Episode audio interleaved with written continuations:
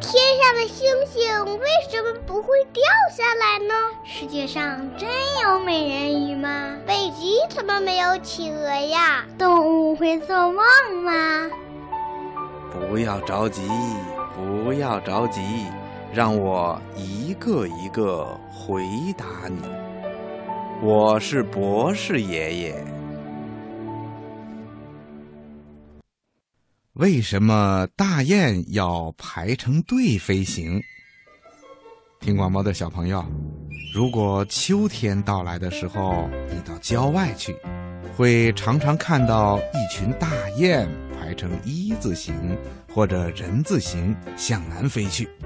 大雁为什么会这么守纪律呢？嗯，原来呀，大雁每年春天从南方飞到北方。秋天的时候呢，再从北方飞到南方，每次都要飞行很远很远的距离。一群大雁呐，排成整齐的队形，有节奏的扇动翅膀，就会产生一股很大的上升气流。这股气流啊，会轻轻地托起队伍中的大雁，让它们飞行的时候可以省一点力气。如果大雁离开了集体，单独靠自己的力量是很难完成这么遥远、这么艰巨的长途旅行的。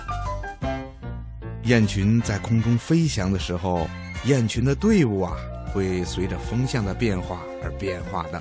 如果是顶峰的时候，头雁呢就会在中间，雁群呢就会排成人字形。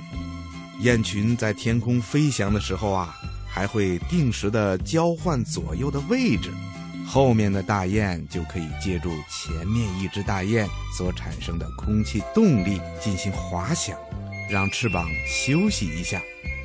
它们定时交换左右的位置，目的就是让另一侧的羽翼借助空气的动力来缓解一下疲劳，好更有力的长途飞行。听广播的小朋友，你说这些大雁是不是非常的可爱呀？